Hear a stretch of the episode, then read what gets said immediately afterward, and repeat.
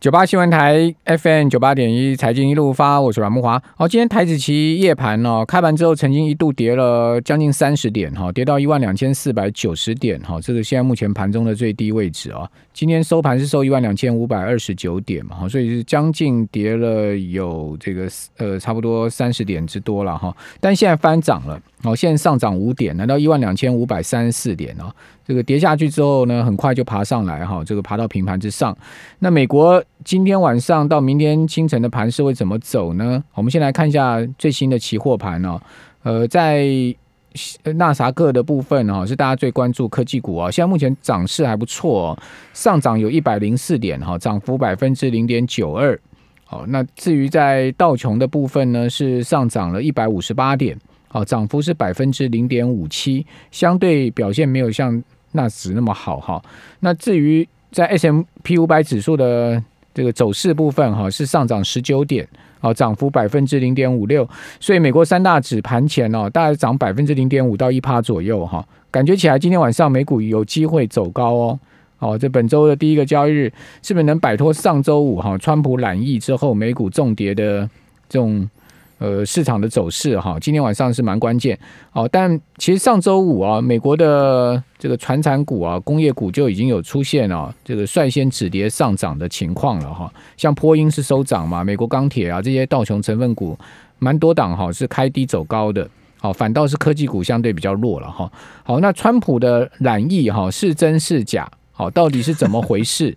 哦，一下这个看起来很严重，一下呢又似乎好的很快哈。那这到底怎么回事啊？我们赶快来请教《头家日报》孙庆荣总监，庆荣你好。呃，木华哥好，各位听众大家好。我觉得染疫是真的啦，当然这种事情很难作假了，对啊，而且作假的风险也太高了。是啊，而且说你说川普为了选举，他要去把自己搞搞个生病，好冒这个生命的风险呢？我觉得可能也不至于啦。对啊，哦，但是问题就是说。怎么会一下就好这么快呢？他真的是体能过人吗？好，真的是这么厉害，就是三天就可以出院吗？可能说美国有全世界最好的医疗团队，那美国最好的医疗团队可能都在白宫，所以我觉得，身为全世界最有权力这个职位的人，他本来就应该会享有比较好的一个。医疗的一个医治的一个过程。那当然，我们重新回来了。其实这件事情现在目前还在进行试中嘛。那其实，呃，当上个礼拜川普呃确诊的时候，其实媒体就开始去铺陈出可能有四种可能性。这四种这种可能性可能会让金融市场会出现一些呃不一样的一些变化。那第一种可能性其实就是除了川普呃确诊之外，他的竞争对手拜登也感染。那最后变演变成两个老人家在比谁的命比较硬，对啊，那这个这看起来这个可能性可能已经降低了嘛，因为拜登已经。被排除，呃，被被检定为是阴性的。那第二个可能性就是，川普他就是抗议成功复出，然后以塑造那个强人的形象，然后在呃选前美国五，因为现在距离美国大选的选前只剩下三十天的时间嘛，所以就以这种抗议英雄英英雄的方式去团结美国人的自信心，团结美国人的向心力，对，然后去。达到民调逆转胜的一个状态，因为今天《华尔街日报》所公布来的最新民调，就是辩论后，其实川普还明显落后拜登超过两个两位数以上的幅度，十四个十四个十四个百分点，这个其实差距还蛮大。十四个百分点，如果是在选前一个月，这个数字是确实的话，代表川普是输定了。对啊，所以他呃，当然他不可能。呃，自己自导自演这这出戏了，但是现在目前看起来，就是第二个可能性，就是可能他最后就康复了，然后就塑造他，其实我们是打不倒的，即使。有来自中国大陆的病毒，我们一样可以，美国人一定要也是可以战胜的。这是第二个戏码嘛。那第二个、第三个，其实第三个跟第四个就会比较严重，因为现在我们目前还在观察。第三个就是川普迟迟没有康复，然后造成选举活动的暂停。那川普的律师团就以此为由申请延后大选的时程，这个可能性很低了。对，那第四个就是川普撑不过了。那提早去见天家了，那可能最后造成重提候选人，那重启整个总统的选举。那后面这两个选项是比较大的，是因为美国两百多年的历史中，从来没有一次总统大选延迟过，就是即使是打世界大战，大家还是呃会如期的去举办嘛。那所以这个三跟四的这个选项如果出现的话，对金融市场可能会造成比较大的冲击性。嗯，那当然，现在目前看来这可能性比较低。那现在就只剩下第二个嘛，就是川普可能成功复出，然后塑造强人形象。已经复出了，他已经出院了，他已经他已经还可以跟支持者打招呼这样子。对啊，我觉得川普这件事，其实我我我个人其实还蛮觉得，川普当总统啊，当美国总统，这个世界其实还蛮蛮有意思的。他的确是非常具有所谓的话题性啊。从他二零一六年呃当选美国总统以来，他就写下非常多的历史。那首先先跟大家报告，川普他是一九四六年六月十四号出生的，所以现在目前年纪是七十四岁左右。那他在二零一六年当选美国总统的时候，写下很多记录。第一个记录就是他是最年长的美国总统，就是最老的一个美国总统。嗯嗯，他因为他在今年这个记录有可能会被拜登破了不。管谁当选都会是 都会改写这个记录。没有啦，因为他已经是选上的，所以这个应该应该讲说是呃，对啊，拜登如果选上，他会改改写这个记录那第二个记录他就很难改。第二第二个跟第三个记录，其实就我相信应该可能前无古人后无来者。第二个记录是他是有史以来美国最富有的总统。那因为其实根据二零一七年富比士的一个杂志的一个统计啊，他川普他被列为是全世界最有钱的第五百四十四名。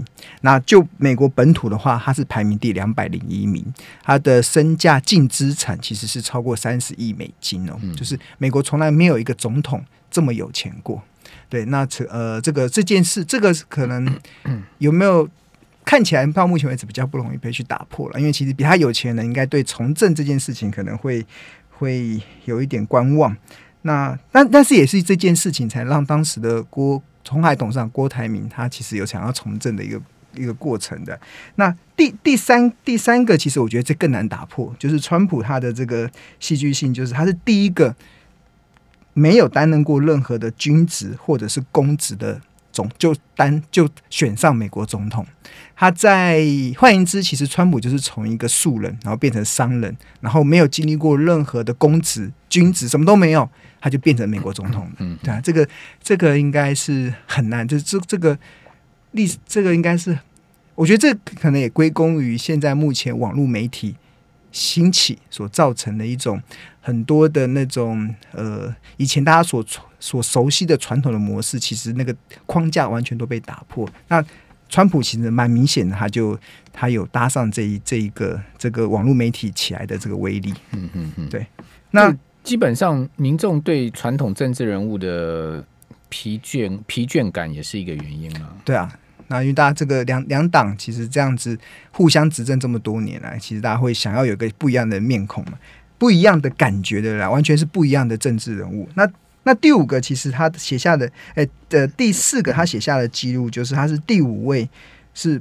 美国总统选举的时候，普选票数少于竞争对手。他那时候普选其实是输给希拉里的。对啊，那美国总统的制度比较特别，他们除了有普选之外，他们还会有选举人制度，选举人的票数。所以，呃，美国总统的竞争上，其实他并不是普选谁赢，就像台湾，我们直接可以直接决定我们的总统。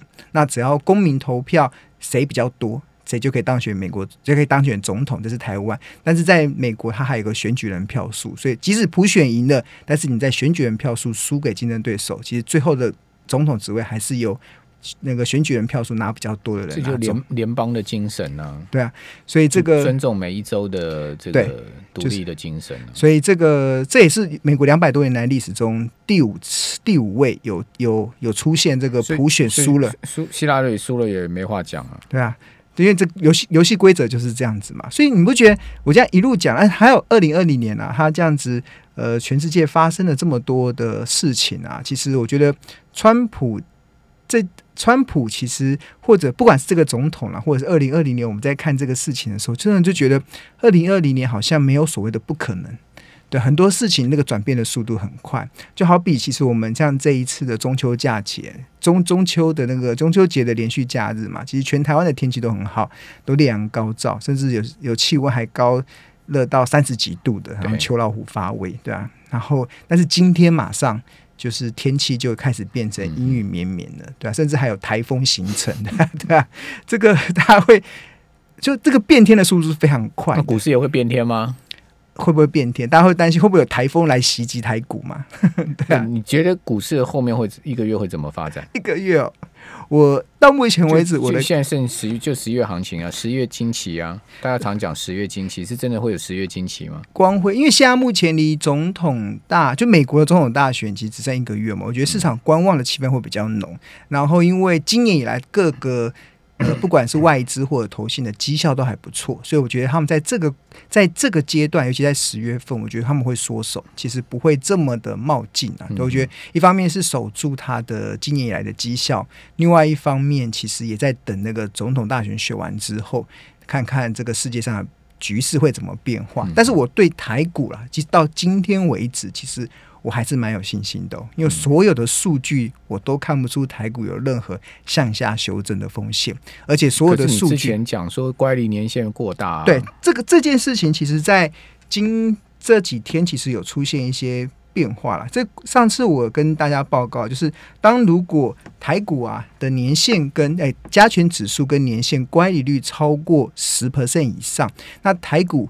只有两种可能的发展，第一种就是向下修正到年线，那第二种就是进行横盘整理，去等待年线跟上这个、呃加权指数的状态。那先前这边先休息一下，等一下回到节目现场。九八新闻台 FM 九八点一财经一路发，我是阮木华，在我们节目现场是投资家日报孙庆荣总监啊。我们刚刚有人在问说，科技股到底能不能买？哦，就美国科技股了，不是讲台湾科技股了哈。这个台湾科技股，等下问孙庆荣了哈。这个美国科技股啊，倒是回答一下哈。哦，这个不是我个人的看法，是瑞银的看法。因为纳萨克一百指数九月份拉回五趴多嘛，哦是三月以来最大的单月跌幅。不过 UBS 表示啊，瑞银表示，如果过去五年的交易形态依旧确立啊，这只是科技股的中期修正啊，未来几个月会强弹百分之二十哦。二零二一年有望再次刷新历史新高。那瑞银是说啊，二零一五年到二零一九年间呢、这个全世界科技股的中期修正，从波段高点跌到这个相对低点哦，大概差不多一个月时间，平均跌幅是十一趴。不过修正完之后的六个月哈、它会涨二十趴。那今年科技股的震荡啊是放大，好，三月底为止的三十八天，就三月那次大跌，二月以来三月大跌哈、美国科技股跌了三十一趴嘛，好，但是六个月之后从谷底啊，好狂飙了七十趴。好，如果这个趋势持续的话，九月份修正完之后呢，呃，美国科技股渴望在明年的春天呢、再缔造空前新高了。好，这是瑞银的乐观看法。好，是不是这样子？大家参考哈。那另外需要小心的是 BOA 啊，美国银行的预测，他预测什么呢？他说新冠疫苗上市之后啊，美国股市将迎来巨大顶部哦，Big Top。好，科技股称霸之日可能告终。那该如何布局呢？高盛是说，美国股市会有大轮动，好，七大产业会翻红。好，他说哪七大产业呢？交通、运动、饭店、餐厅、医院，以及先前提到的食品跟饮料这些传统产业内需的。好，这个高盛是看好这些产业。好，他认为会有一些翻转。哈，诶，我个人比较倾向是美国银行跟高盛的看法。我觉得疫苗、疫苗发展出来，真正出来之后上市之后，美国股市就 game over 了。我比较倾向这个看法。然后这个庆隆，这个你的看法呢？其实我关注的时间点反而不是那个疫苗那个问世的时间点啊。其实我觉得我还是比较偏向于联总会的动向，因为呃，其实全华华尔街有一句名言啊，就是你永远赢不了联总会，就联联总会它决定了市场的资金的一个动能。所以我觉得像上个礼拜美国总统川普确诊的时候，我觉得。这个职位如果他没有办法执行职职务，跟联总会的主席没办法执行职务，可能联总会的主席的影响力更大，对基本在对金融市场的影响力会更大。不会啊，鲍尔都有戴口罩，对啊，鲍尔很重视自己安全。我只是特别强调，其实在在资本市场中，其实华尔街的不那个联总会的力量是非常大。那联总会其实它在今年以来，尤其三四月以来到目前为止，它已经向市场释出超过一百兆台币的资金出来了。我觉得这个资金这么宽松的情况之下，再加上利率这么低，甚至是负利率的，其实我觉得它提供的股票市场中，甚至全球的资本市场有很多很。呃，不予匮乏的资金的动能，那它什么时候会出现拐点？怎么出现这个所谓的转折点？可能真的要等到联总会，它可能开始针对这个印钞票的 QE 或者这个低利率开始踩刹车。那踩刹车其实有两个嘛，一个就是开始不印钞票了，这个 QE 无上限的政策被被。呃，扭转了，或者是它开始升息了，全球的股市才会真的开始出现比较大的挑战。那当然，疫苗的一个问问世，它可能在短时间内可能会造成市场的一个可能预期心理的一个修正，但是我觉得长时间在决定股市的动能，还是要看资金啊。那联总会以前蛮明确的表达，在二零二三年以前应该是不会升息，所以我们呃从这个资从这个面向来看的话，我是。所以才会有认为，其实台股看起来，或者全球的股市没有这么大往下修正的风险。因为同样的，为什么我们大家去想，就是为什么资金环境对于股市这么重要？我们拿我们自己例子来讲，现在把钱放在银行的定存利率只有零点八。我试试问各位，当定存到期的时候，你还会想要再续约一年吗？他会觉得好像划不来耶，好像无利可图。就是你放在银行，好像连通膨好像都没有办法打败的时候，那你就开始觉得好像这笔钱可以有其他的用处。当如果所有的听众朋友你都有这种想法的时候，表示你已经完全让中央在这段时间联准会或者各国的央行的目的达成了。他们的目的就是什么？